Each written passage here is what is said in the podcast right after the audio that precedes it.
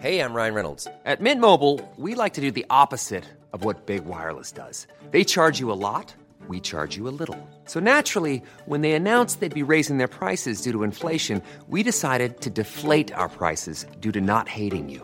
That's right. We're cutting the price of Mint Unlimited from $30 a month to just $15 a month. Give it a try at mintmobile.com slash switch. $45 upfront for three months plus taxes and fees. Promo rate for new customers for limited time. Unlimited more than 40 gigabytes per month. Slows. Full terms at mintmobile.com.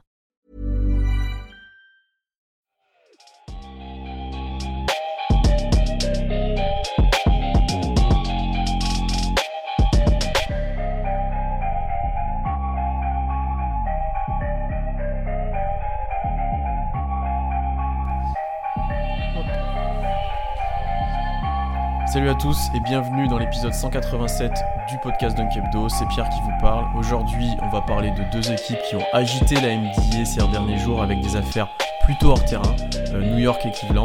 Deux hommes avec moi pour ça, Tom et Madiane. Comment ça va les gars? Salut, ça va? Ça va bien toi? Ça va, ça va super et on se retrouve tout de suite après le générique.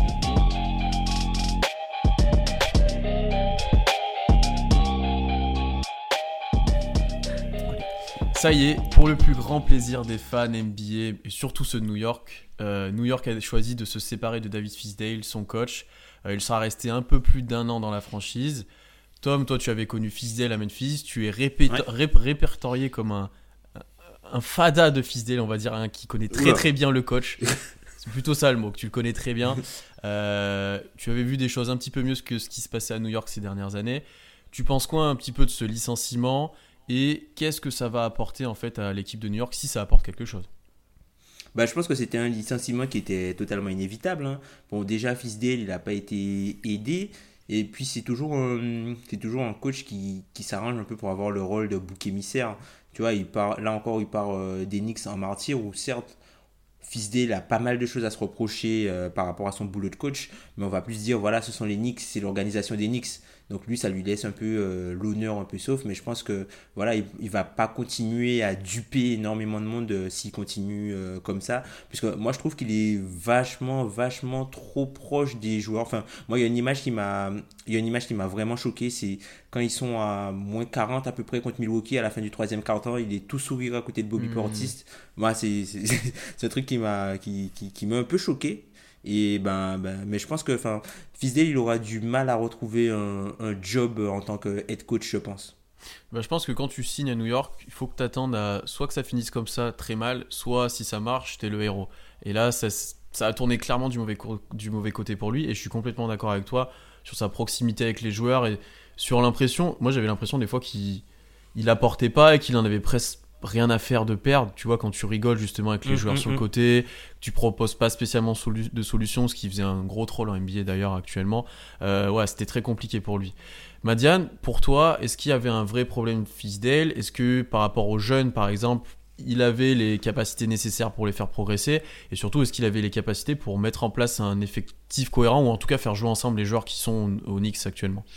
Alors c'est sûr, il a pas, il a pas le meilleur roster euh, de la ligue. Il a un roster vraiment, vraiment limité. Mais par contre, moi, j'ai regardé pas mal les et c'était quand même affreux à regarder. Alors moi, je veux bien qu'on dise qu'il est pas le personnel pour euh, réussir à gagner des matchs, mais il y a aussi la manière dont ils ont perdu ces matchs et c'était vraiment, vraiment horrible à voir jouer. Euh, Il y avait rien qui se passait sur le terrain. Euh, moi, je vois les actions Knicks offensivement. C'est Nikina qui monte la balle, euh, qui fait une première passe, qui va se cacher dans un coin. Il n'y a aucun système, il n'y a rien qui se passe. Et puis il y en a un qui décide de faire sur un contrat et de prendre un shoot. Il se passe rien, il n'y a pas de partage de balles, il n'y a pas de circulation. Et d'ailleurs, ça se voit très bien dans les stats où ils ont euh, bah, le, la, c'est les pires équipes à la passe, quoi. Ils ont un, assist percentage, euh, ils sont 27e, quelque chose comme ça. Donc euh, il n'y a pas de passe, il n'y a pas de circulation de balles. Tu, il se passait rien offensivement, défensivement. C'était un peu moins cataclysmique, mais c'était pas génial. Bon, au bout d'un moment, oui, t'as pas le roster, mais il montrait rien sur le terrain, et du coup, pour moi, c'est justifié de le renvoyer. C'est le point aussi que je voulais aborder d'ailleurs principalement en premier, c'est par rapport au roster. Euh, on avait cette intersaison ils attendaient des gros gros joueurs. Ils ont finalement signé des plutôt vétérans NBA qui auraient pu leur apporter qui pourraient apporter dans la formation des jeunes. Au final, ça clique pas du tout. Il n'y a rien qui a été créé, euh, comme tu l'as dit, Madiane. Il y a très peu de collectifs et il y a des joueurs qui sont peut-être un petit peu là pour se montrer ou pour faire leur stats. Je pense à Julius Randle qui cristallise un petit peu toutes les critiques des fans d'Enix depuis le début de saison. Euh, concrètement, est-ce que Fisdale, Tom, il avait vraiment un effectif pour faire quelque chose? Est-ce que c'était trop mal foutu pour faire quelque chose? Est-ce que lui aussi a une grande part de responsabilité de, ce qu'on a vu sur le terrain? Parce que bah voilà, il y a quand même des joueurs NBA en fait dans ce roster. En fait, Fisdale, moi je trouve que ce qui s'est passé avec lui, c'est qu'il avait euh, certes, il n'avait pas euh, une très très grosse palette, mais en fait, il aurait fallu qu'il fasse des choix et des choix clairs. C'est-à-dire que le front office, il a fait le choix de ramener plein de joueurs à certaines positions qui bloquent euh, entre guillemets la progression, des autres jeunes joueurs. Et en fait, Fisdé, il n'a pas pris la décision de mettre en avant plutôt les jeunes que les vétérans. Donc il a essayé de faire un mix avec les deux en donnant, en, privant un peu. Euh, tu vois, il y avait un petit peu moins de minutes pour, euh, pour Robinson. Tu as limite Knox qui était l'an dernier, mm. son arrivée était saluée en grande pompe, qui était limite à la cave. Voilà, qui, qui, était, qui sortait du banc, même s'il a commencé quelques matchs. Et plutôt que. Hum, voilà pour moi, l'Enix, quand tu es une équipe qui n'est pas bonne et tu sais que tu enfin, voilà, pas d'aspiration, c'est soit tu fais jouer tes jeunes en mettant des vétérans à côté qui peuvent leur apporter des choses, ou sinon tu fais jouer tes vétérans pour avoir un, produit regardable sur le terrain, mais tu te prives aussi de la production de tes jeunes. Et lui, ce qu'il a fait, c'est qu'il a, il a fait le choix de ne pas faire de choix, et du coup, il mhm. faisait un mix où tu avais des jeunes et des vétérans sur le terrain, et malheureusement, enfin ça n'a pas marché quoi puisque voilà on parlait de, du manque de construction de jeu euh, chez les Knicks mais en même temps tu veux construire du jeu avec quoi? Enfin la plupart des joueurs qui sont arrivés c'est des finisseurs t'as personne voilà t'as personne aujourd'hui qui peut faire une action collective. C'est pas enfin il peut il peut rien faire offensivement avec ça. Mais je trouve aussi qu'il était il a été très limité. Il a rien montré en fait euh, mm-hmm. rien montré techniquement euh, avec cette équipe.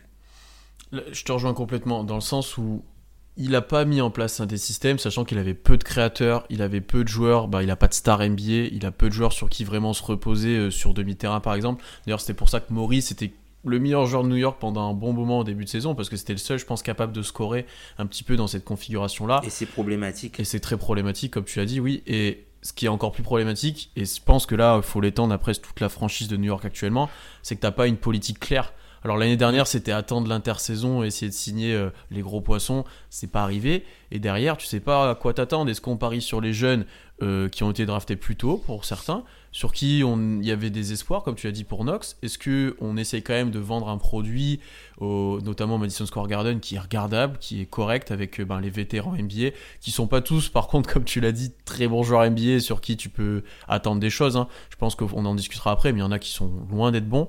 Euh, et du coup, moi, je suis pas sûr qu'un changement de coach, ça te change vraiment le problème en fait. Je pense que ça va bien au-delà de ça et qu'il faut qu'ils voilà, se mettre d'accord sur qu'est-ce qu'on fait maintenant. Je sais pas ce que tu en penses, Madiane, mais pour moi, même le front office doit mettre en place des choses plus claires et doit, voilà, on doit avoir des rotations claires, comme l'a dit Tom. Il y a des, des jeunes qui n'ont pas vu le terrain, des fois ils le voient, des fois ils le voient pas, et voilà.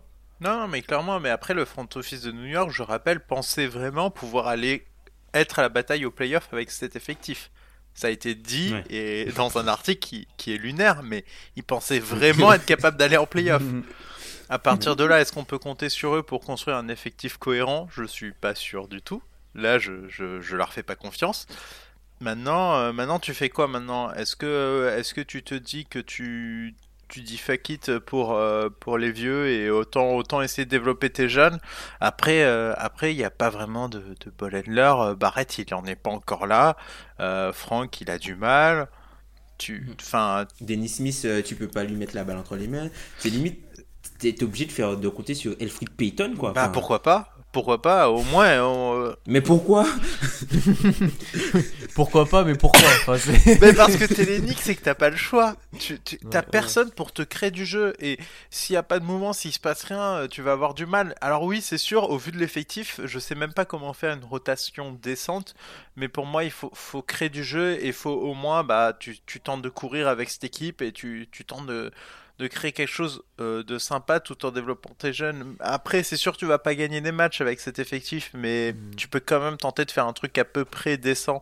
Là, c'était pas décent ce qu'on voyait sur le terrain. Mm. Quand ils prennent la volée à Milwaukee, c'était abyssal. Le, Ouais, L'écart de niveau entre les deux équipes était abyssal.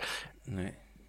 Enfin, un, Milwaukee attaqué, ça rentrait comme dans du beurre, et de l'autre côté, t'avais l'impression que euh, ils pouvaient faire euh, 10 possessions, Il y avait rien. euh, il y aura rien qui se développerait. Bah, je pense que tu, tu mets que le banc de Milwaukee contre le New York, le banc de Milwaukee gagne, je pense, Ouais. actuellement. Non, mais moi j'avais trouvé la solution, c'est de les faire jouer que contre Dallas, mais sinon. euh, Ah oui, c'est ça. Non, mais je, je suis complètement d'accord avec toi. Il n'y a pas vraiment de solution puisque pour l'instant sur le terrain et même de la part des joueurs, il n'y a pas grand chose qui montre de l'espoir. Alors Reggie Barrett est pas décevant. Je suis pas non. plus complètement déçu de lui. Il a montré des bonnes choses. Knox l'année dernière a fait les mêmes choses. Mais voilà, tant que t'as pas une création de la part des meneurs qui pour l'instant ne sont pas assez efficients pour ça, et sachant que le collectif ne suit pas derrière, c'est très difficile offensivement de, de produire quelque chose. Et je pense que c'est d'ailleurs pour ça que pas mal de critiques vont aller vers les joueurs qui gardent beaucoup la balle, qui font pas de passe, alors que c'est peut-être les seuls qui sont capables de créer. Je pense à Randall. Alors certes, il est loin d'être efficace, il est loin d'être bon, mais c'est un des seuls joueurs NBA qui est dans l'effectif de, de, de, New York et qui est capable de scorer un petit peu, j'ai l'impression en fait moi. Non mais moi j'ai l'impression de voir les Suns, mais sans de l'an passé, mais sans un Devin Booker euh, qui te fait dire que t'as de l'espoir.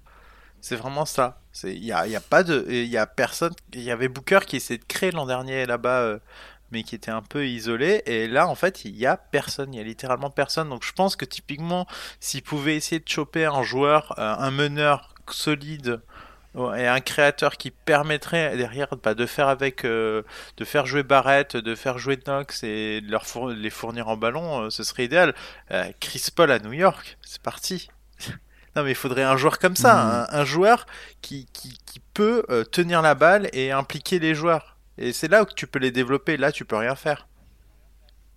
Mmh. Mais, de fa... mais après, il y a, dans, le développement aussi, il y a, y, a, comment aussi tu arrives à le développer. Ça, c'est un autre truc qu'on peut reprocher à Fisdale. Là où Fisdale, pour moi, est plus vraiment un, manager qu'un tacticien ou qu'un qu mec de terrain. C'est juste, en gros, tu vois, quand tu développes un joueur, par exemple, quelqu'un, le mec va faire une erreur sur une action. Plutôt que lui dire, voilà, tu aurais dû faire ça et le reprendre dans la vidéo, ben, tu relances la même action pour voir s'il refait la même erreur, tu vois. Mm. Tu, genre, tu l'expliques et tu relances le même système pour voir si, ben, est-ce qu'il a écouté ou pas. S'il écoute, ok, ça continue. S'il n'écoute pas, soit tu le bench, soit tu, voilà, tu, lui, tu, le, tu le mets en face de ses responsabilités. Et je trouve que Fisdale, il avait pas. Euh, la pédagogie. Il n'avait pas cette pédagogie-là, en mmh. fait. C'est-à-dire que il faisait les, que il, je pense qu'il faisait les, les choses. Il, je pense qu'il y, y, avait des sessions vidéo où, voilà, au bout d'un moment, voilà, il expliquait aux joueurs, voilà, voilà ce qu'il faut faire dans telle situation, voilà ce qu'il faut faire dans telle situation. Mais tant que tu reproduis pas la situation, ben, le joueur, il va pas forcément progresser sur cet aspect-là. Ce sont pas tous les joueurs qui ont la faculté de corriger un truc qu'ils voient tout de suite, tu vois. Mmh. Surtout quand ce sont des, des réflexes qui sont ancrés, des, ou quand ce sont des choses que tu as toujours fait. Et tu vois, enfin, en termes de progression, euh, enfin, Dennis Smith, a, je vois pas beaucoup de progression. Enfin, euh, c'est de la régression. Euh... Voilà, ouais, voilà, tu vois, Franck, il progresse sur son jeu individuel, mais enfin, sur le jeu collectif, enfin, voilà, c'est pas, c'est pas un joueur qui, qui pourrait être pour moi un, un, un lead guard, quoi, enfin, un, un mm. premier, un premier générateur offensif, quoi. Et même les autres joueurs, même dans le jeu collectif, Enfin, il n'y a rien. Enfin, on a l'impression que les joueurs sont pires que l'an dernier. Même Mitchell Robinson, il est moins bon que l'an dernier. Mm. Ouais, après, il y a un, une chose qu'il ne faut pas sous-estimer pour moi pour l'instant, et c'est d'ailleurs ce qui faisait que Ben était un petit peu plus optimiste que ça sur les Knicks, c'est qu'ils avaient recruté des vétérans NBA, type Taj Gibson, et que j'ai l'impression que ces vétérans ont pour l'instant aucun impact en fait sur l'effectif et sur les jeunes joueurs. Euh, là où ils auraient dû prendre un petit peu ce rôle de mentoring en plus de, de Fisdale, euh, comme tu l'as dit, qui a parfois un petit peu de mal dans la pédagogie. Euh, je vois pas en fait, il y a qui pour former les meneurs, il y a qui pour un peu conseiller tout le monde? Et j'ai pas ces joueurs-là pour l'instant en tout cas. Alors on n'est pas en interne, mais j'ai pas l'impression qu'il y a un cadre en fait qui permette aux jeunes joueurs de s'exprimer. Et c'est vers ça que je voulais me tourner Madiane. Le prochain coach qui doit arriver, pour l'instant on a des intérimaires, les assistants qui sont qui font l'intérim. Euh, ça doit être un coach qui est capable de former des jeunes. On est d'accord? Ouais, euh, moi je, je, pensais là, si on peut donner un nom, euh, euh, Dave Yorger, pourquoi pas? Enfin, il a jamais mal fait jouer ses équipes. Alors ok, c'est un caractériel et c'est très chiant de bosser avec mmh. lui, ça c'est sûr. Par contre, par contre, pour jouer et pour développer quelque chose à partir du néant, pourquoi pas? Peut peut-être tenter de faire quelque chose dans cette équipe. Mais c'est, enfin, déjà, Déjà oui, il faut un coach, mais moi je pense que de toute façon, il faut s'ajuster. Si tu as vraiment envie de développer tes jeunes, il te faut, il te faut un vrai meneur titulaire ou au moins un mec qui peut, qui peut poser deux dribbles et voir le jeu et ils sont pas ça dans, dans, dans le roster et hmm. c'est assez catastrophique. Dès lors que dès lors que t'as un peu ajusté ce roster, euh, ça peut peut-être aller, mais il euh, n'y a pas. Enfin, moi je réfléchis en même temps à est-ce qu'il n'y a pas un meneur avec un contrat toxique, euh, mais qui pourrait leur rendre service, parce que de toute façon tu vas pas jouer le titre, donc autant que tu le récupères mais mais j'en vois pas par Chris Paul mais bon il a l'air d'être plutôt bien du côté d'Okessi oui. mais je pense qu'il ce sera il empêchera le trade de se faire en fait. Je pense qu'Oklahoma prendra quand même en compte une partie de ses désirs et euh, je le vois pas du tout finir dans une franchise dans cet état-là. Ouais, tout à fait. Donc euh, ils, ont, ils ont besoin d'un joueur qui, qui, est capable de d'aider cette équipe à, à ne serait-ce que poser les bases d'un collectif. Il n'y a pas de collectif, il n'y a rien. Donc il faut déjà qu'ils aient un joueur capable de, de distribuer, de, de réguler le, le, jeu de l'équipe. Et après, ben ouais, côté coach, va falloir, va falloir aussi prendre des décisions. Moi, je pense que tu peux pas. Enfin, comment tu joues avec ta Randall, Portis, Gibson? Enfin, c'est c'est injouable. Comment tu développes Mitchell Robinson dans ce contexte-là hmm. C'est un embouteillage sans nom, donc c'est pour ça qu'on le voit régresser. Il n'a pas l'espace pour s'exprimer, et puis, euh, et puis aussi, ben, là, il passe son temps à, prendre des fautes bêtes, à pas être. Euh, enfin, j'ai l'impression qu'il n'est pas dedans non plus le, le, joueur, alors que pourtant l'an dernier, on voyait des choses qui nous faisaient espérer beaucoup mieux. Kevin Knox a disparu. Hmm. Moi, j'ai peur que euh, à ce rythme-là, ben, RJ Barrett l'an prochain, pareil, il disparaîtra. Hein. Ouais, complètement. Parce que tu fais pas de choix dans les rotations et dans le jeu. Mm. C'est ça. Mais après, je pense qu'ils ont, les Knicks ont un gros problème structurel, c'est aussi lié au contrat. C'est-à-dire qu'en fait, quand tu signes autant de, de vétérans sur des contrats d'un an, faut pas t'attendre à ce que ça clique. C'est soit ça, c'est soit ça clique d'un coup et tout le monde euh, se met au diapason pour avoir la meilleure équipe possible et du coup après signer des gros contrats ailleurs, ou sinon, tout le monde se tire dans les pattes pour avoir les possessions, pour faire ses stats et pour avoir euh, une grosse valeur, enfin, ou pour augmenter sa valeur pour signer un gros contrat l'été prochain. Hmm. Et, et, là, c'est plutôt le deuxième cas de figure qui se passe avec les Knicks, où on a une brochette de vétérans sur des contrats euh, d'un an, sur des contrats entre guillemets plus vite. Et, et voilà, et voilà, donc. Euh, il n'y a pas de lien, il n'y a pas de collectif, chacun essaie de jouer pour, pour soi, et même et les jeunes dans tout ça, même tu vois, un gars comme Franck qui est assez effacé, ben si tu vois il se fait pas violence pour aller euh, prendre ses shoots pour aller euh, récupérer la balle et être agressif sur le ballon ben il n'aura pas ces opportunités là parce que Julius Randle tu lui donnes le ballon il va essayer de faire quelque chose il va, il va essayer de scorer. Marcus Morris tu lui donnes le ballon il va essayer de scorer. Portis tu lui donnes le ballon il va essayer de scorer. Tu vois enfin il n'y a pas de il a pas de joueur de sacrifice en fait. Je, je suis complètement d'accord avec toi. Vraiment là-dessus c'est vraiment quelque chose qui manque. T'as pas de t'as pas ce supplément d'âme de la part des joueurs. T'as vraiment qui sont là en représentation individuelle plutôt que dans, quelque chose de collectif. Mm. Et d'ailleurs, les débuts de saison où ils ont gagné quelques matchs, on peut penser à suite Portis ou Portis va transcende un petit peu ça. Voilà. Enfin, il y avait un peu plus cet esprit-là. Tu voyais qu'il y avait un petit peu plus d'esprit, j'ai envie de dire, d'équipe. Euh, là où maintenant, c'est le néant à ce niveau-là. Et c'est peut-être mm. d'ailleurs là-dessus, vers ce fit de joueurs où il y a des jeunes, il y a des joueurs qui veulent juste montrer, il y a des vétérans NBA euh, qui honnêtement, honnêtement doivent peut-être regretter d'être venus à New York maintenant. Euh, je pense que c'est clairement mal fait et il y a une vraie chose à, réguler les années d'après à New York. Tu dois soit dégraisser complètement, enlever ces vétérans euh, qui veulent se montrer et rester sur des jeunes, soit dans ce cas-là, tu mises tout sur que des free agents et tu montes une équipe de toutes pièces en fait. Ouais, de toute façon. Moi, je pense que d'ici le, enfin, le 15, ça va leur faire du bien. Du coup, le 15, comme il y a, là, tu pourras transférer des joueurs que tu as mm. signés euh, cet été. Bah, la, la, première fenêtre du 15 va leur faire du bien, puisque je pense qu'il y a des joueurs comme, comme, par exemple les Ellington, euh, Maurice, tout ça. Il y a peut-être des, des, équipes qui sont un petit peu plus haut placées qui, qui vont, euh, qui vont s'intéresser à ces joueurs-là. Et puis, du coup, ça va laisser un petit peu plus de temps de jeu pour voilà, les Knox, Damien Dodson, des joueurs comme ça, tu vois. Mm. Je suis d'accord. Et donc, Madiane, dans le futur New York et même à court terme, on se dirige vers quoi? Le recrutement d'un coach d'abord, ça c'est à calculer, et ensuite des trades pour justement évacuer un petit peu ces joueurs toxiques, j'ai envie de dire? sans parler de toxicité, oui, il va falloir en évacuer certains. Euh, moi, je, je pense à, enfin, Bon, Randall a signé un peu trop long terme, donc je pense qu'ils pourront pas l'évacuer aussi simplement. Mais Maurice, ça termine cette saison, c'est évacuable. après Gibson, c'est un peu trop cher, donc je vois pas trop où est-ce qu'il pourrait l'envoyer. Euh, Boribi Portis aussi, c'est super cher euh, pour ce que c'est, donc euh, je pense qu'ils vont juste décliner la team option et laisser partir à la fin de l'été. Donc ouais, je pense que Maurice et Linton, c'est c'est sur un siège éjectable. Peut-être Reggie Bullock aussi. Ça peut ça peut peut-être intéresser du monde, mais sans, sans grand sans grande conviction. Philly Hmm. Euh, ils, cherchent, ils cherchent du monde pour leur seconde unit euh, Philly et euh, pourquoi pas Pourquoi pas, clairement Je suis d'accord. Je suis d'accord. Tom, un petit peu même question. Ça doit être quoi la stratégie à venir pour New York? Est-ce qu'on doit vraiment tout dégraisser? Est-ce qu'on doit quand même garder ces joueurs-là? Parce qu'on le sait qu'ils vont encore une fois parier dès l'été prochain sur l'arrivée de nouveaux joueurs. Pour moi, la première chose à faire, c'est euh, remercier Mills et. Euh, non, Mills et Perry. Après, c'est difficile en fait à, faire en, pleine saison, puisqu'il faut qu'il y ait quelqu'un qui, euh, qui, assure.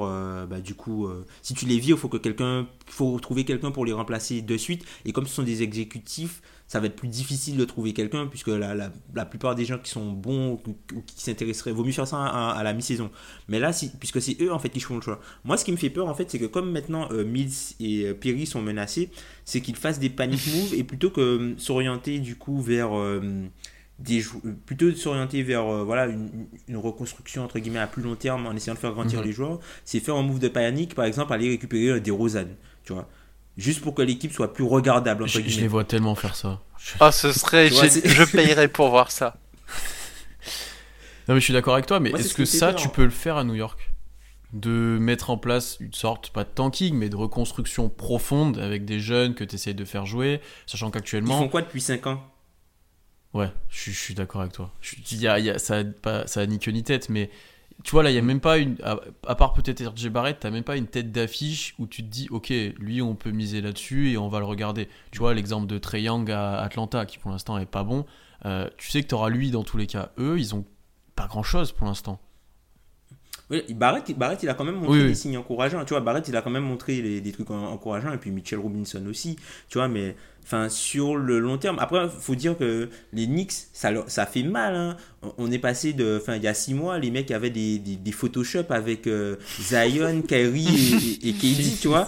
et, et, ils se retrouvent avec euh, Barrett, Randall et, et, Marcus Morris. Enfin, voilà, tu vois, c'est pas, c'est dur, hein, ça, ça, ça, fait mal. Et, le pire avec ça, c'est qu'en début de saison, enfin, les mecs se sont justifiés, euh, enfin, enfin Perry, Mills, tout ça, les mecs se justifient. Oui, euh, on n'était pas sûr de la santé de, de KD, donc on voulait pas mettre le max dessus. On voulait pas non plus euh, de Kyrie Irving seul à New York, donc du coup on a, on a, enfin c'est limite, c'était leur plan, quoi.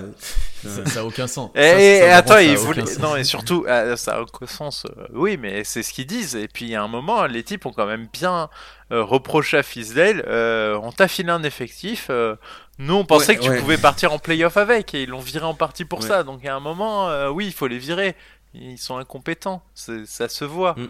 Euh... Après, faut être honnête, qui veut aller à New York dans l'état actuel des choses? Personne. Enfin, bah quand tu vois ce qu'ils produisent depuis quelques années, quand tu vois encore cette année le, le bordel que c'est, personne en tant que free agent, gros free agent, n'a envie d'aller là-bas à part pour toucher de l'argent et quand tu sais que tu vas rien jouer. C'est aussi simple que ça. Et je pense que, à part Barrett, c'est le seul que je mettrais un petit peu à part pour l'instant qui pourrait être vraiment une grosse part de leur futur.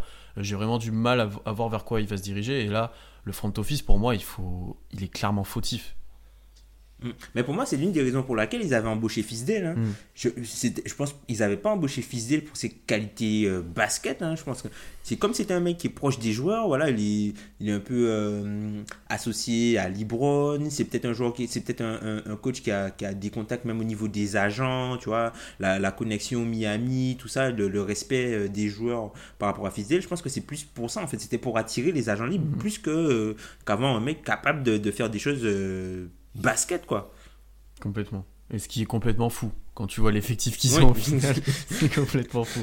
On va dire un dernier mot un petit peu sur New York, après on va aborder le cas Cleveland. Bah, New York, en fait, le problème de, cette équipe, et c'est le même euh, depuis bien longtemps, c'est qu'ils développent rien, il se passe rien, et c'est dégueulasse chaque année, et qu'à chaque fois qu'ils ont pu avoir un, un début d'espoir sur un, sur un joueur drafté, Porzingis. Bon, alors soit il arrive une tuile parce qu'il s'est blessé, euh, soit il se passe n'importe quoi et il le refoute à la cave. Euh, quel est le dernier rookie qui a été prolongé par New York? Quel est le dernier Je Je, je Je crois cherche. que Ben avait, avait sorti déjà cette. Ouais, c'était un, euh, ouais, c'était un mec. c'est- Je crois que c'était Ward ou un truc comme ça. un truc- un- un- de très longtemps. et c'était Ouais, c'est un truc, euh, il y a improbable. 20 ans. Voilà. Il y a, il y a un truc il y a 15 ans à peu près. Et c'est ouais. bien ça le problème, c'est que dès lors que tu n'es pas capable, enfin, on n'est pas capable de citer le dernier rookie prolongé par une équipe qui est nulle depuis des années et qui a eu des hauts shot draft, c'est un problème. C'est qu'il y a un truc qui va pas. Donc moi je pense qu'il il faut, si tu as envie de donner envie aux agents libres, il faut que tu aies un projet cohérent. Les Nets, Mm. ils se sont construits en 3 ans. Ils ont eu un truc cohérent. 3-4 ans, ouais. Ils ont, montré, ils ont monté quelque chose avec en récupérant des contrats toxiques, en récupérant des tours de draft, alors qu'ils en avaient pas de base, et en montant un truc cohérent, bah tu peux attirer des free agents parce que t'es New York, mais tu peux pas demander à un free agent de te sauver. C'est, LeBron James et Kevin Durant, ils, ils sont pas fous, ils vont pas venir. Hmm. Et alors que les Nets avaient une situation bien pire que les Knicks, Ouais. faut le dire. Et, euh, et après, moi, le problème, c'est que, ouais, comme tu l'as un petit peu dit, il n'y a pas de stratégie à long terme, c'est que du court terme. À chaque fois, année après année, on essaye d'être le plus compétitif possible et ça marche pas. Ou alors, on essaie de drafter, mais sans vraiment le faire, sans prolonger. C'est un peu, voilà, que du court terme. Mais le truc, c'est que enfin, ils- là, ils ont, ils ont un proprio qui, enfin, qui continue à amasser de l'argent, donc ils Mm. s'en fout. Enfin, le produit n'est pas bon depuis 20 ans, mais il remplit toujours autant ses poches. Ce qui est incroyable. Pourquoi, vous, pourquoi changer les choses? Et le, le garden est, le garden est rempli, enfin, c'est Il est incroyable. toujours blindé, ouais. Voilà un petit peu pour New York, donc la situation est loin d'être réjouissante. Et d'ailleurs, petite mention au French Nick Podcast, qui je pense son prochain épisode sera du show. Il, faut, il faudra écouter ça Le vraiment. Le- et d'ailleurs, Tom, si je me trompe pas, tu seras dedans. Donc, Ouais, à ça. mon avis, ça va être du must listen. Donc, allez regarder ce qu'il fait. En plus, c'est- on connaît bien. Donc, euh, pour ceux qui veulent aller un petit peu plus en profondeur, à l'écouter. Euh, on va maintenant aborder le cas des Cavs, comme j'ai pu le dire. Donc, il y a quelques jours, Sham Charania et Joe Vardon, donc qui est un journaliste très proche de la franchise, et c'est lui d'ailleurs qui avait euh, dévoilé un petit peu les, les critiques envers euh, Colin Sexton l'année dernière. Euh, ils ont dévoilé que trois joueurs des Cavs euh, avaient des problèmes avec les méthodes de- du nouveau coach ben, des Cavaliers, euh, notamment qu'il était peut-être un peu trop paternaliste, qu'il annonçait des choses, voilà, ça allait pas du tout. Derrière, Woj annonce que Kevin Love serait prêt à être transféré et que les Cavs sont à l'écoute un petit peu de toutes les offres qu'ils pourraient obtenir.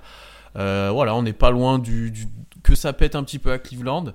On attend peut-être ça depuis un petit peu plus longtemps, puisqu'il y a quand même encore des joueurs qui étaient là avec LeBron. Je on parle de Kevin Love, Tristan Thompson, et d'ailleurs, je pense que c'est eux qui sont un petit peu problématiques actuellement. Voilà, qu'est-ce qui se passe un petit peu à Cleveland, Tom? Vers quoi on se dirige? Est-ce que c'est la, définitivement la fin d'une ère qui se dirige vers une reconstruction en fait? Bah en fait, un peu comme, un peu comme les Knicks, Cleveland, ils ont un mix de vétérans qui sont en fin de contrat et de jeunes joueurs qu'ils essaient de développer. Contrairement aux Knicks, par contre, eux, ils ont des vétérans qui collent bien avec le jeu de leurs jeunes joueurs. Donc du coup, moi, je pense, pense pas que, la, que c'est que je pense pas que leur, leur situation était si problématique que ça. Enfin, quand on regarde leurs 10 premiers matchs, ils ont été plutôt respectables, hein, avec un, un gros début de saison de, de, de Tristan Thompson et même Colin Sexton aussi était, était pas mal sur le début de saison et même Clarkson a été correct sur le début de saison. Et là, depuis les, les 11 derniers matchs, là, sur les, sur les 13 derniers matchs, ils ont euh, euh, 11 défaites à peu près.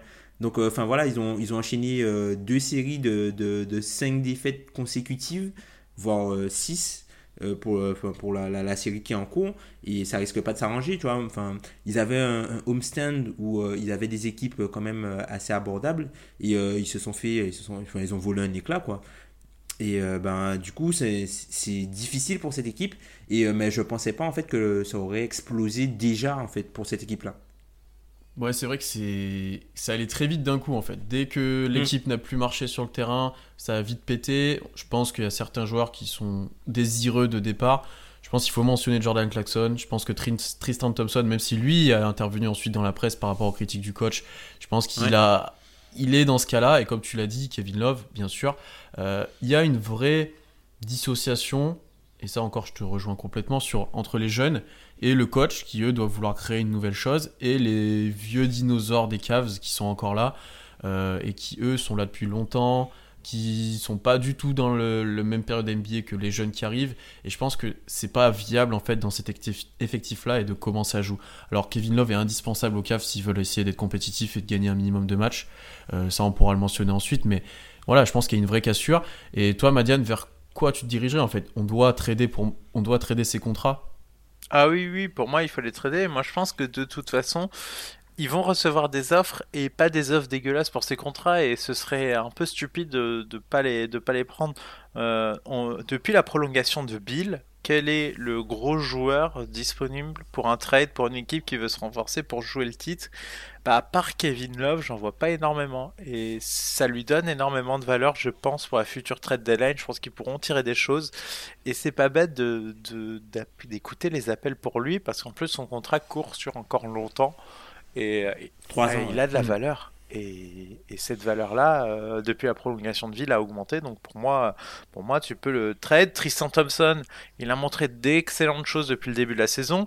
Euh, donc à partir de... Sauf au poste. Sauf quand il joue au poste. Oui, bon. Ça... Ah, c'est un rimrunner. Hein. ouais, ouais.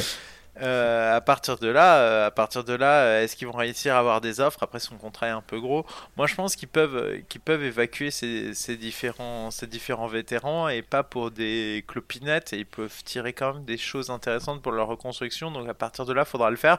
Après, si t'as pas d'offres intéressantes, enfin, il faut, enfin, faudra peut-être pas envisager le TAD, mais pour moi, actuellement, euh, si tu as une offre décente pour un de ces joueurs, il faut l'évacuer. Et après, ben ouais, tu as, un matching très difficile entre ces vieux dinosaures qui ont joué le titre avec LeBron et, euh, et les jeunes qui viennent d'arriver. Bah, à partir de là, euh, enfin, à partir de là, s'il y en a un qui doit partir, c'est plutôt le groupe de vieux vétérans. Ouais, je suis d'accord. Après, Tom, est-ce que Kevin Love, je vais te laisser interagir, mais déjà, est-ce que Kevin Love va pas perdre de la valeur petit à petit là? Moi, je pense qu'il en a déjà perdu, hein, mm, puisque mm. son contrat, il n'est pas facile à bouger. Hein, il lui reste encore 3 euh, ans, 90 millions. C'est pas facile à bouger, hein, puisque quand tu regardes les équipes qui sont, entre guillemets, en contention et qui pourraient euh, tenter de le récupérer, elles ont toutes quelques problèmes de cap. Alors peut-être que enfin une destination comme Miami ça pourrait être intéressant avec euh, en mettant Bama Debayo du coup au, poste 5 avec Kevin Love ça pourrait être quelque chose de pas mal.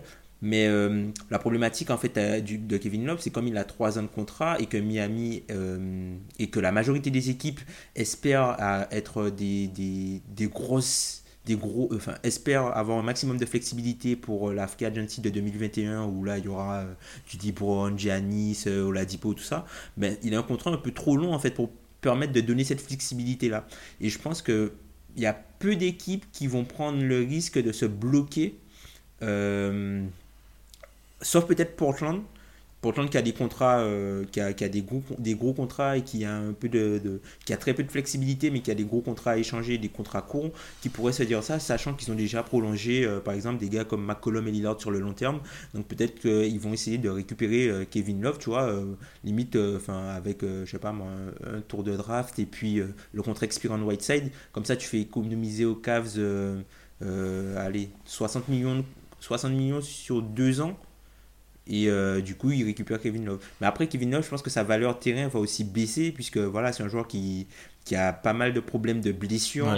Et euh, qui, euh, ben, qui, qui, a, qui a aussi un autre problème, c'est que ben, quand tu arrives au, au, plus haut niveau, les, quand tu vas jouer avec Kevin Love, ben, quand tu vois les postes 4 entre guillemets actuels, ben, Kevin il pourra, il sera pas capable en fait de, de, de suivre, puisque aujourd'hui, quand tu regardes les tops équipes euh, de la ligue, quand tu regardes euh, les Bucks, ils ont Giannis qui joue au, poste 4. Tu as euh, ben, du coup les deux équipes de Los Angeles avec soit Kawhi, soit Anthony Davis ben, euh, c'est voilà, c'est tout de suite c'est beaucoup plus compliqué d'avoir Kevin Love en poste 4 puisque il te permet beaucoup moins de flexibilité, même si c'est un très bon joueur de, basket et qu'il apporte énormément de choses quand il est sur le terrain. C'est pour ça que d'ailleurs Portland revient beaucoup et tu as ce problème-là du poste 4 dans les potentiels. Il y a aussi Boston qui revient, mais là il serait quand même beaucoup plus utilisé, je pense, en poste 5. Euh, mm. Mais il n'y a pas de contrat. En fait, il n'y a pas de contrat pour matcher à Boston. C'est ça. C'est le gros problème. Après, il y a Miami aussi qui a pu être dans la, dans la balance et je le conçois d'ailleurs peut-être plus à Miami, moi. Alors, en, en, termes de montage financier, ça serait un casse-tête en termes de joueurs, etc. Mais dans le profil, Love à côté d'Adebayo, euh, les autres joueurs à côté, je serais largement plus convaincu. Par contre, là où je te rejoins, c'est qu'il a perdu de la valeur. Il est très souvent blessé, il manque beaucoup de matchs. Une fois il est là, une fois il n'est pas là. On n'est pas toujours sûr de son efficacité maintenant, puisqu'il fait, il a fait des gros matchs et des fois il n'est mm. pas là. Euh, ouais, c'est ces petites problématiques-là. Madiane, toi, vers quoi tu te dirigerais et qu'est-ce que tu donnerais aussi pour Kevin Love si tu étais n'importe quelle franchise? Ça dépendrait de ma situation. Euh, si je suis Portland, euh, j'essaierai de, limiter à casse sur un tour de draft. Après, euh, il y, a, moi je pense qu'il faut attendre que les équipes aient le couteau sous la gorge. Parce qu'en fait, la valeur de Love, justement, sa valeur terrain est en train de baisser. Par contre, son autre valeur qui est le seul joueur dispo, euh, dans, dans, la range des joueurs qui peuvent te donner un énorme impact dans, en arrivant dans ton roster, et eh ben bah, elle est plutôt haute. Euh, donc euh, moi je pense que ça va plutôt se jouer sur les équipes, pas les contenders, mais plutôt les équipes qui à l'ouest vont devoir faire le playoff push et qui, qui seront un peu justes. Donc il y a Portland. j'ai du mal à le voir atterrir aux Spurs en cas de besoin de playoff push. Peut-être mm. Minnesota peut se un petit retour. Retour à, Minus... retour à Minnesota. Pourquoi pas s'ils n'arrivent pas à choper de meneur, est-ce que est-ce que Kevin Love ça peut les intéresser? En tout cas, il faut faut attendre que ces équipes euh, soient soient prêtes à faire un panic move. Euh, juste avant la deadline et là tu pourras gratter euh, gratter un contrat expirant et un tour de draft. Je pense que tu pourras pas aller beaucoup plus loin qu'un premier tour de draft. Euh, et ce serait déjà pas mal qu'il soit pas protégé. Je pense que tu pourras pas gratter plus, mais je trouve que c'est déjà bien pour un contrat qui, franchement, plus les années passeront, plus il deviendra mauvais. Après, moi, je trouve qu'il a quand même de la valeur en fait euh, à Cleveland, puisque c'est quand même avec Tristan Thompson euh, le joueur qui peut, qui peut faire le lien avec euh, du coup les années de titre, mais aussi c'est un joueur qui a de la valeur pour, les, pour développer les jeunes, les jeunes joueurs. C'est très important quand tu as des, des, de jeunes extérieurs à développer d'avoir des floor spacers pour leur donner de bonnes habitudes. Tu vois, par exemple, un gars comme, un gars comme Garland, on en a parlé un peu, il est un peu en difficulté mm. sur le début de saison, notamment offensivement, mais tu vois, le fait d'avoir euh, un, le fait d'avoir un rim runner avec euh, Tristan Thompson et un floor spacer en intérieur avec euh, Kevin Love, ben, ça lui donne vraiment des, des, possibilités de jouer d'une façon moderne. C'est pas comme si il était au Knicks par exemple où tu avais deux gars qui attendent dans la raquette. Donc ça lui permet de prendre des bonnes habitudes. Et le fait d'avoir un floor spacer quand tu développes de, jeunes, quand tu développes de jeunes extérieurs, c'est intéressant notamment pour tout ce qui est digne de passe, pour leur donner de l'accès au cercle et vraiment pour, euh, pour leur... Euh, euh, pour jouer de façon espacée, de leur faciliter la prise de décision. Si tu te passes de Kevin Love entre guillemets pour le développement, il faudra trouver un autre floor spacer. Alors peut-être que Dylan Windler, quand il va venir, il sera capable de jouer ce rôle-là, mais, mais je pense que ça va être juste euh, à ce niveau-là. Et euh, j'ai peur en fait que quand le transférant, le simple fait de, de récupérer, récupérer le, le, le, pic de draft ne compensera pas du coup la perte dans le développement, enfin la perte de temps dans le développement des extérieurs. Je sais pas si vous voyez ce que je veux dire. Hmm. Et ça, je pense que c'est une vraie problématique, puisque euh, dès que Kevin Love est sur le terrain, voilà, ça donne de la place aux joueurs extérieurs, ça leur permet de se développer, ça leur permet d'avoir un cadre, un scoreur qui est important pour eux. Et ouais, je suis complètement d'accord avec toi que ça risque d'être mm. compliqué sans lui en fait. Et tu me fais, une, tu me fais une très belle transition, Tom. Vas-y, je te laisse finir et après je ferai la petite transition. Non, mais c'est juste qu'en fait, euh, aujourd'hui, derrière Kevin Love, qui, joue, euh, bah, qui va jouer au poste 4, c'est ben, voilà, c'est Larry Nance et euh, c'est John Henson en fait. Et c'est totalement. C'est pas le même style, tu vois. C'est pas du tout le même style. Totalement pas. Ouais, tu me faisais une super transition parce qu'on peut aborder aussi le cas des jeunes euh, de, Cleveland. Donc on sait qu'il y a eu des critiques par rapport au coach, qui est un coach qui va plutôt se tourner lui vers la formation, c'est d'ailleurs ce qui lui était demandé, qui va plus un mhm. petit peu plus couver les jeunes joueurs, qui va voilà plus mettre des choses en place. Euh, qu'est-ce qu'on en pense des jeunes des Cavs et ceux qui ont été draftés récemment? On va parler notamment des extérieurs, Garland, Sexton, euh, Porter Junior aussi, qui, qui voit de plus en plus le terrain, j'ai l'impression. voilà, Madiane, qu'est-ce que tu peux tirer un petit peu des joueurs des Cavs? Euh, ben, moi, j'ai pas été fan euh, de la draft de Garland. Euh, moi, je trouvais que, que ça matchait difficilement avec Colin Sexton. Après, force est de constater qu'il n'est pas, qu'il est pas non plus en difficulté ultime, au moins sur son shoot. Euh, comme on l'évoquait avec Tom euh, un peu plus tôt, c'est vrai qu'il a du mal à, s'adapter à la NBA, notamment au contact près du cercle, et sa prise de décision offensive est pas assez rapide. Il a un peu, mm. euh, il a un peu du mal à, exécuter à la vitesse qui lui est demandée en NBA, et ça c'est typique des joueurs qui sont en année rookie. Donc j'espère qu'il pourra s'ajuster là-dessus parce que sinon il va, il va vraiment avoir du mal. Après, je trouve que c'est pas non plus euh, aussi euh, mauvais que ce que j'aurais pu penser moi euh, depuis mon canapé lors de sa draft. Donc, on va dire que ça va. pour Kevin Porter, moi je, moi j'étais triste. je l'avais dit lorsqu'on a discuté des Pistons. j'ai pas compris pourquoi ils ont pas essayé de le garder. Après, il y a l'affaire du cap, comme tu m'avais expliqué, Tom, mais. Mm, mm. Ça restait pour moi un pari euh, quand tu manques de talent, comme euh, tu manques de talent du côté des Pistons, euh, fallait pas cracher dessus. ils ont craché dessus et puis moi je pense que Cleveland a plutôt fait une bonne affaire. Ça leur a coûté 4 secondes tours de draft pour un jeune à développer qui a quand même l'air d'avoir un bon potentiel. Donc oui, là il mm. voit de plus en plus le terrain, il commence à montrer des choses. J'espère qu'il n'est pas impliqué dans la révolte contre euh, contre le coach. J'espère vraiment pour lui parce que en plus moi qui disais attention euh, attention à son comportement, bon bah son caractère ouais. Voilà. Ouais, je suis, je, suis plutôt d'accord avec toi. Moi, j'ai un petit peu de mal avec Sexton encore. Je sais pas jusqu'où tu peux aller avec euh, ce genre-là en meneur. Et j'aimerais vraiment le plus le voir en, en sortie de banc, mais certes avec un gros temps de jeu, mais ouais. mais plutôt ce genre de profil-là. Après, Porter Junior, s'il y a des flashs très intéressants, là-dessus, on peut que rejoindre les fans des Cavs et ça peut être un pari gagnant sur le long terme. Et Garland, j'attends de voir. J'ai pas vu énormément. Je sais que Tom, toi, tu as quelques éléments sur lui. Moi, j'ai pas encore assez vu pour me faire un vrai avis, mais c'est pas flamboyant, mais c'est pas non plus ridicule. Mm. Bah en fait, Garland, moi, ce que, que j'ai pu observer avec lui, c'est que quand il doit prendre.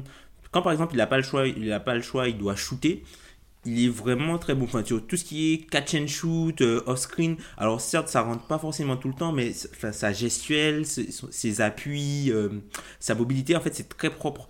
Mais c'est après, c'est quand il a quand il est balle en main, il a beaucoup plus de mal en fait à, à pouvoir se créer son shoot. Il perd pas mal de ballons, des marchés, il se fait se fait attraper. Euh, son son handle n'est pas encore fiable euh, au niveau NBA. Après, enfin, tu vois que c'est un, c'est, un jeune gars quoi. Enfin, il vient d'arriver dans la ligue. C'est un gars qui était blessé aussi l'an dernier toute la saison, donc euh, voilà, il doit retrouver ses jambes. J'ai vraiment noté le le côté fuyant, au, il, il, fuit le contact. Enfin, contrairement à Jamoran que, que j'ai l'occasion de voir beaucoup plus souvent, Jamorant, il fuit pas le contact, tu vois, il va, il va aller. Euh, c'est même un kamikaze. Voilà, voilà limite, voilà. Tu vois, là où, où, euh, où, Garland, il est vraiment dans l'évitement vraiment total du contact pour essayer mm. d'avoir un move clean et tout ça. Et parfois, en NBA, tu dois sauter dans les mecs, quoi, si tu veux euh, avoir ton shoot. Et je pense que c'est un gars qui, s'il bosse pas ça, c'est un gars qui pourra pas aller sur euh, les lancers francs. Il va se retrouver un peu comme, comme CJ McCollum à devoir travailler beaucoup et énormément son jeu à mi-distance parce qu'il n'aura pas les capacités pour aller jusqu'au cercle et même développer un flotteur, quoi. Ouais, je suis d'accord avec toi. Je suis d'accord avec toi. Il y a encore beaucoup de travail. Et après, il y a du potentiel dans ce groupe-là. Dans ces trois joueurs-là, tu peux, tu peux essayer, tu peux espérer qu'il y en ait au moins un qui devienne vraiment bon, d'avoir des bons joueurs de complément. Et dans tout ça, il y a aussi un gars qu'on a oublié, c'est Cedi Osman, qui a été re-signé, qui avait d'énormes responsabilités les années d'avant. On le voit un petit peu moins cette année, alors qu'avec la Turquie dans la Coupe du Monde, il avait tous les ballons quasiment. Il avait de grosses responsabilités. Est-ce que lui, il est encore dans les plans en fait de Cleveland? Ah, moi je pense que oui. Hein. Le truc, c'est que c'est Osman, c'est un, peu un, blue guy, tu vois. C'est. Mhm. Le truc, c'est qu'en fait, il y a tellement de. Tu vois, Colin Sexton, il faut qu'il mange, entre guillemets. Garland, tu veux lui donner, des, tu veux lui donner du ballon. Ensuite, as Kevin Love, tu dois lui donner euh, des shoots. Et puis Tristan Thompson aussi. Donc au final, c'est limite le mec, euh, voilà quoi, il prend les miettes quoi. Il prend les miettes euh, aujourd'hui au Cavs. Et c'est dommage en fait. Et je me demande, est-ce que ce serait pas mieux de le mettre en, en seconde unité du coup quand, quand va revenir pour qu'il ait un petit peu plus de responsabilité euh, au playmaking? Mais en même temps, le faire jouer avec Clarkson, Knight, non, mais c'est compliqué parce qu'en plus, moi, je, je, Sexton et Garland peuvent quand même difficilement jouer ensemble. Et, et, du coup, ça te force à faire des choix. Et je pense que ouais. Ousmane en sortie de banc, ok, mais Du coup, tu mets qui à côté de, de, de Sexton? Windler, s'il est bon, moi, il faudrait le tester, ouais.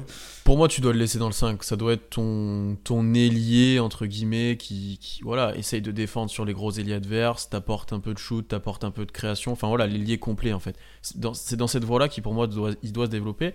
Et par contre, comme tu l'as dit, Tom, moi, ce qui choque un petit peu, c'est qu'il a de moins en moins de ballons. Et l'année dernière, il avait des ballons, il a montré des bonnes choses. Alors, il y avait du déchet, c'est sûr, parce qu'il était dans une équipe moyenne, il avait beaucoup de ballons, il avait beaucoup à créer. Mais tu dois encore fournir un ballon, même si tu as des jeunes meneurs qui arrivent, tu as moyen de mettre des situations pour largement euh, les Sexton, Garland et lui.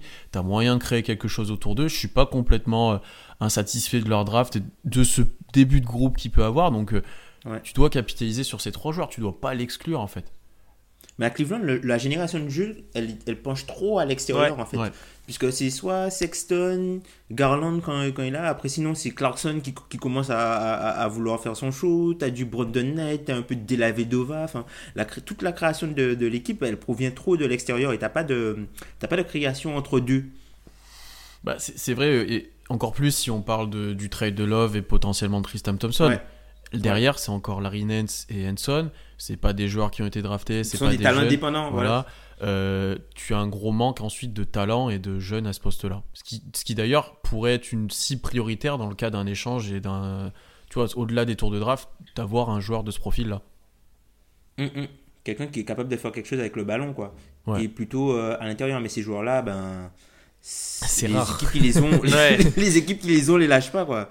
Ouais, les équipes qui les ont les lâchent pas. Je suis complètement d'accord avec toi, mais tu vois après, pourquoi pas s'aligner par exemple dans, dans, le futur sur un Erlens Noël Tu vois un joueur comme ça, hum, hum, hum. qui est jeune, qui, qui voudra encore se développer et ouais, il n'est pas non plus incapable, balle en main, il est pas voilà, il, il montre de plus en plus de choses. Je pense qu'on a fait le tour sur Cleveland. Est-ce que vous avez un dernier mot à rajouter sur eux? Et d'ailleurs, je vous invite tout le monde à écouter le podcast qu'avait pu faire notamment Tom euh, sur la reconstruction de Cleveland où chacun avait un rôle de GM, de propriétaire, de coach qui était très ah intéressant et qui, qui, avait déjà un petit peu ces problématiques-là, il faut le dire. Euh, moi, je pense qu'ils sont pas si mal embarqués que ça. Alors, ok, euh, là, ce début de saison euh, se passe mal, mais moi, je trouve qu'ils ont de quoi développer des choses intéressantes quand tu les vois jouer. Mais d'un autre côté, moi, dans le jeu, je suis pas insatisfait de ce que je vois. Je trouve que quand même, il y a des, il y a des, ils montrent des choses alors c'est mm. pas parfait, c'est pas génial tout le temps, mais euh, moi si je voyais euh, ce que m'ont montré les Cavs chez les Knicks euh, un peu plus, je serais plus optimiste pour les Knicks. Donc non, c'est pas c'est pas non plus horrible, ils ont encore du temps pour se reconstruire et ils ont des assets à trader, donc moi je pense qu'ils pourront tirer un peu de valeur. Donc non, je suis pas aussi inquiet que ça pour les Cavs. J'espère qu'ils pourront éclaircir un peu les soucis qu'ils ont actuellement avec leur coach, mais mais je ne suis pas je ne suis pas négatif sur eux.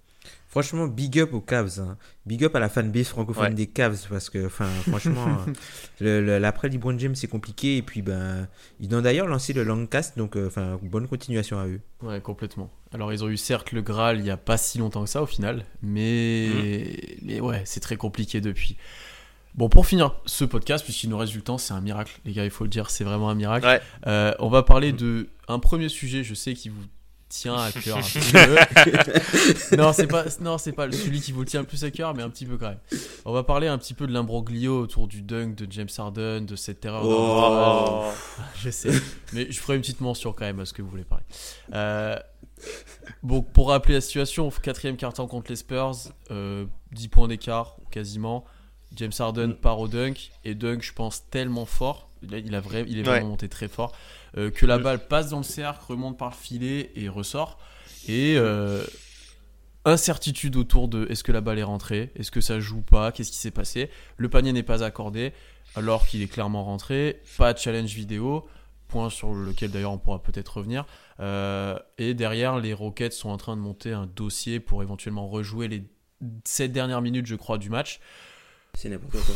Qu'est-ce qu'on en pense honnêtement de ça? Est-ce que c'est une une erreur d'arbitrage? Est-ce que c'est les limites du système encore d'arbitrage à NBA Est-ce que c'est voilà Non, mais une erreur, ça arrive. Enfin, les erreurs d'arbitrage, on en voit dans tous les matchs quasiment. Donc, euh, mm. ce serait hypocrite de dire qu'il n'y a jamais d'erreur.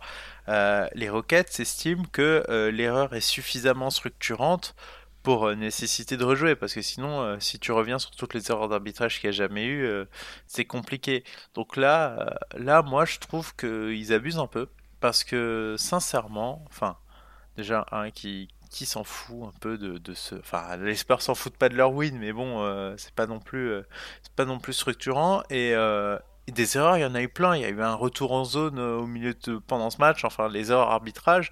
Si on commence à vouloir rejouer des matchs parce qu'il y en a eu une plus grosse que les autres, euh, ça va créer une jurisprudence qui moi m'embête. Et en plus, les Rockets, euh, moi je pense que c'est pas l'attitude qui, enfin, en termes de réputation de franchise dans la ligue, je pense que c'est c'est une mauvaise idée d'avoir cette attitude-là parce que c'est pas non plus la franchise la plus appréciée en ce moment. Euh, moi, ça moi, m'énerve euh, de, de, de les voir autant se faire détester, mais d'un autre côté, là, ils cherchent un peu, et je trouve que c'est une mauvaise chose de vouloir à, à tout prix porter réclamation, surtout que, enfin, des erreurs dans leur sens, il y en a eu, euh, enfin, il y, a- il y a des erreurs tout le temps, donc il n'y a pas, il a pas à se scandaliser outre mesure pour ça.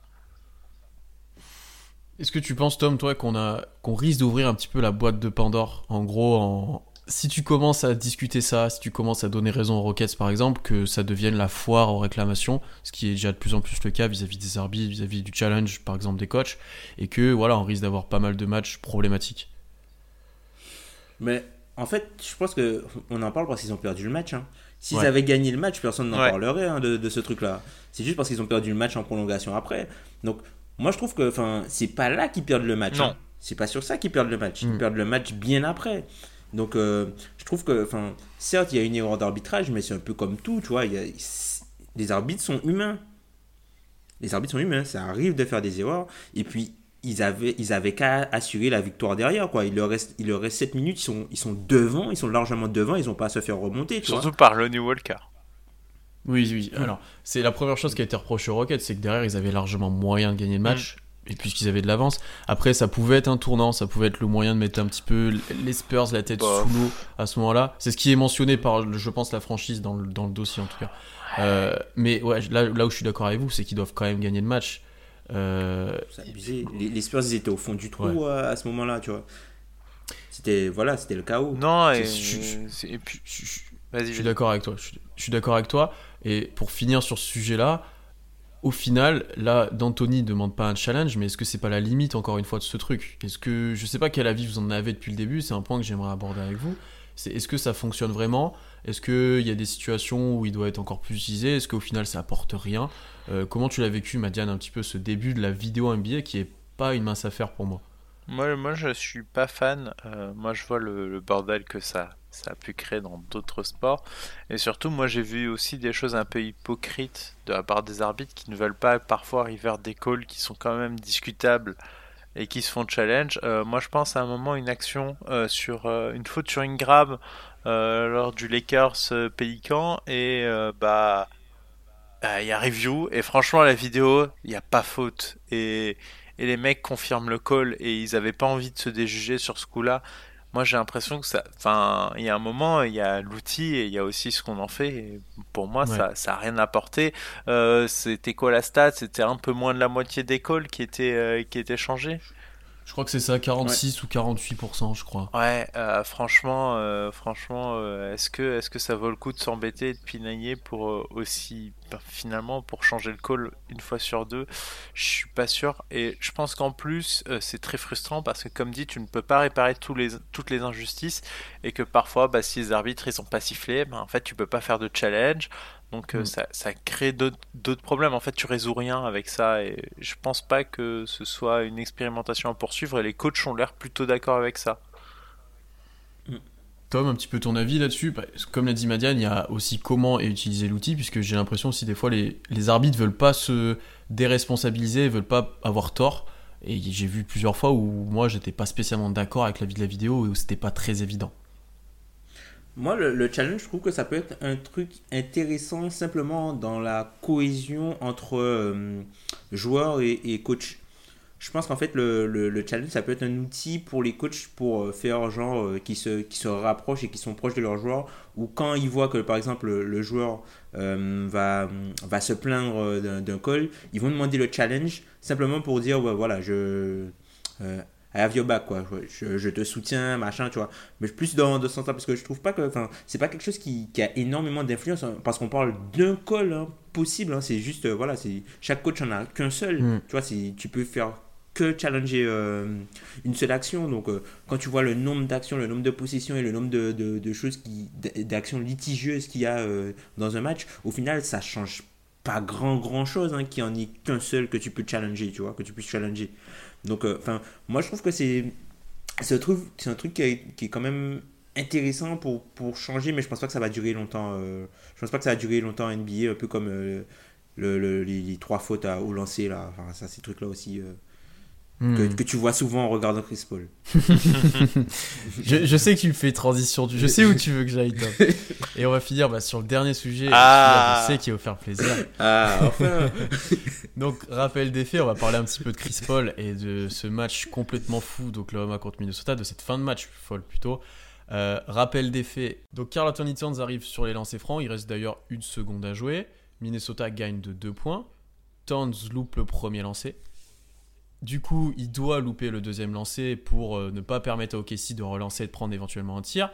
Euh, Jordan Bell entre sur le terrain. Enfin, Saunders décide de le mettre pour essayer de, de gêner le rebond et euh, voilà, empêcher OKC encore une fois de relancer. Et c'est le moment choisi pour Chris Paul pour prononcer cette phrase qui va devenir, je pense, célèbre. Vas-y, Tom, à toi de jouer. His jersey is untucked. That's a delay of game. Donc, Totalement. en gros, il se plaint que Jordan Bell n'est pas braillé, ce qui est improbable en NBA, on va se le dire. hein. Euh, puisque, et sachant que Minnesota a déjà eu un delay of game, faute technique contre Minnesota, Gallinari marque le lancer, plus 1 Minnesota. Towns doit toujours louper le lancer, mais miracle, il le marque, on ne sait pas comment d'ailleurs, ça tape deux fois le CR, ça c'est n'importe quoi. Et ça finit sur Steven Adams qui fait une énorme passe en, en touchdown, un vrai quarterback pour Dennis Schroeder qui marque au buzzer à deux points, prolongation. OKC détruit d'ailleurs ensuite Minnesota sur la prolongation. Et ce qu'on va retenir un petit peu de ce match, et ce qui vous a fait tant rigoler, c'est cette phrase de Chris Paul et ce, ce- ce- cette ruse, j'ai envie de dire roublardise aussi, ultime Mm. du joueur euh, NBA confirmé. Euh, Qu'est-ce qu'on en pense honnêtement de ça? Parce que la règle évoquée par Chris Paul est quand même complètement folle dans cette situation-là. Ah mais il est incroyablement bon là-dessus. Enfin moi je suis fan.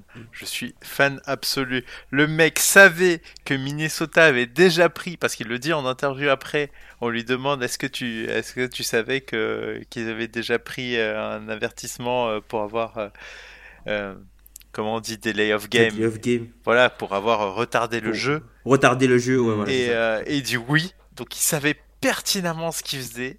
Et franchement, je trouve que c'est gé- génial. Pour moi, c'est la roublardise. Moi, j'adore ces joueurs-là qui arrivent à jouer à la limite des règles euh, parfois pour, euh, pour obtenir euh, la victoire. Et je, suis fan absolu. Il savait ce qu'il faisait, il l'a exécuté parfaitement. bravo. Tom, je sais qu'en plus tu apprécies particulièrement Chris Paul. Je pense que là, ton... sachant que c'est pas contre Memphis, tu l'apprécies encore plus. Ah, mais, euh, mais je te jure, non, mais c'est- surtout en fait là, à quel moment tu vois, il pense à ça? Puisque Jordan Bell, à la base, il devait même pas rentrer. hein. Enfin, Hmm. voilà, euh, Sanders l'appelle à la dernière minute vraiment pour sortir d'un pied et pour euh, pouvoir gêner le rebond. Donc lui, il est même pas prêt, il débarque sur le terrain et à peine il pose le pied sur le terrain.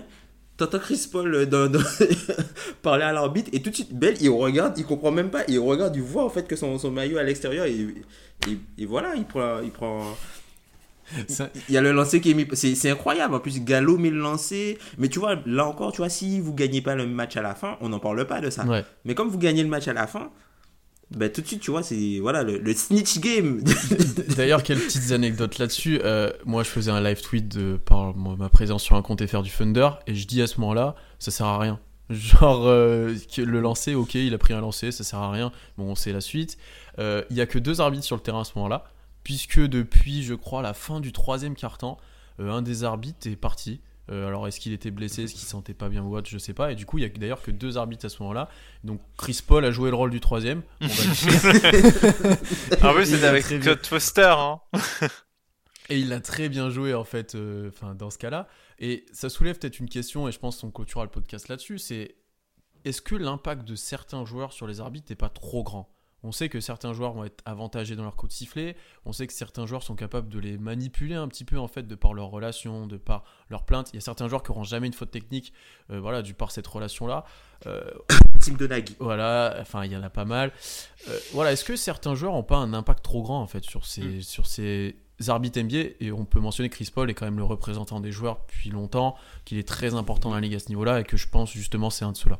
Mais ça a toujours été comme ça. Euh, Michael Jordan avait une influence énorme sur les arbitres. Vraiment. Euh, Kobe avait la même influence sur les arbitres aussi. Euh, Il y avait une anecdote assez folle là-dessus où il avait réussi à, à se faire siffler de lancer en expliquant à l'arbitre qu'il n'avait jamais voulu faire de passe parce qu'il passait pas la balle lors de ce match-là. Enfin, voilà, enfin. Non, mais vraiment, elle est incroyable cette anecdote. Donc, oui, les joueurs et les superstars surtout ont toujours eu euh, une écoute et une oreille plus attentive auprès des arbitres, mais ça n'a jamais, euh, enfin, ça a toujours été comme ça. Et moi, je pense que oui, euh, oui, ça peut paraître abusé pour certains. Et on peut voir pour le cas de James Harden. Je ne vais pas enflammer Twitter un dimanche soir, mais voilà, on- ce cas, ce cas représente bien toute la frustration euh, des gens actuellement autour de ça. Mais ça a toujours été et ça a toujours existé. Et savoir vendre ses fautes, pour moi, ça fait partie du jeu. complètement. Ouais, c'est une, aptitude, ouais, c'est totalement une aptitude. hein. Et puis, enfin, pour, re- pour, pour revenir un peu sur l'influence euh, des arbitres, c'est Charles Barkley euh, qui expliquait ça en fait euh, dans, enfin, dans une émission, dans, Open Court, mais ça, ça date de à peu près 7-8 ans. Que, en gros, que, voilà, qu'il savait qu'il avait de l'influence sur, sur les arbitres. Et par exemple, quand il jouait, euh, quand il jouait des rookies, genre il se mettait en post-up et euh, tu vois, il faisait un mouvement, il reculait, tout ça, et il disait à l'arbitre, ouais, j'ai scoré euh, 15 000 points euh, à cette, exactement dans cette position-là, je sais qu'il a fait faute, tu vois, et l'arbitre sifflait, tu vois.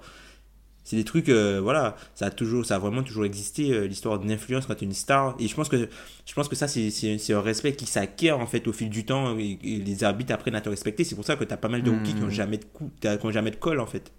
Ouais, mais après, au final, c'est quand même la plupart du temps vis-à-vis des superstars qu'il y a un problème. Ou c'est eux qui Ouais. vont se plaindre, alors que c'est ceux qui ont le plus de coups de sifflet. Ou... Ouais, c'est ça. Enfin, il y a pas mal de choses comme ça. Et d'ailleurs, on voit que très vite, il y a des joueurs qui peuvent avoir des coups de sifflet. Je pense à Doncic. Très vite, il arrive à avoir maintenant des coups de sifflet dignes des superstars. Et on voit que certains les perdent. Je, vois pas mal de plaintes vis-à-vis de LeBron, qui en a pas énormément cette année, euh, alors que c'est LeBron. Tu vois Mm. Euh, Et on- bien sûr, on mentionne le cas d'Arden, qui est exceptionnel pour vendre ça, mais en fait, la plupart du temps, il y a faute. C'est aussi simple que ça. Mais il y a faute. Enfin, faut, je comprends totalement la frustration, et pour regarder les roquettes, c'est chiant. Ça peut être devenir très chiant, mais il y a faute. C'est-à-dire Non, mais que- le mec est injouable, c'est tout, point. Hum, et la scène où d'ailleurs il va au lancer franc, t'as un mec dans les tribunes des Spurs qui se plaint qu'il veut pas un concours de lancer franc, et Carden lui, bah moi j'en ai marre d'avoir un match où il y a que des fautes. C'est exactement ça en fait. Mm, mm.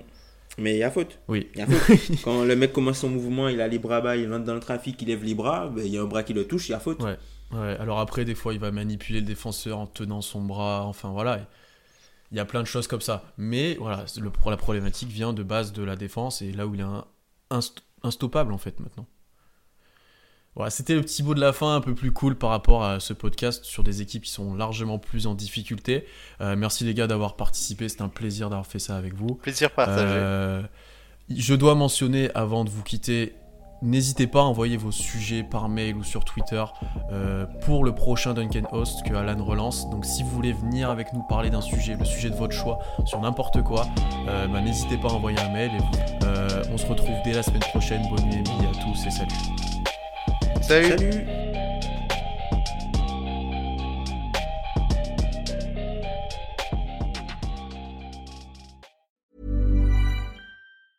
Mom deserves the best, and there's no better place to shop for Mother's Day than Whole Foods Market. They're your destination for unbeatable savings, from premium gifts to show-stopping flowers and irresistible desserts. Start by saving 33% with Prime on all body care and candles. Then get a 15-stem bunch of tulips for just $9.99 each with Prime. Round out Mom's menu with festive rosé, irresistible berry chantilly cake, and more special treats. Come celebrate Mother's Day at Whole Foods Market.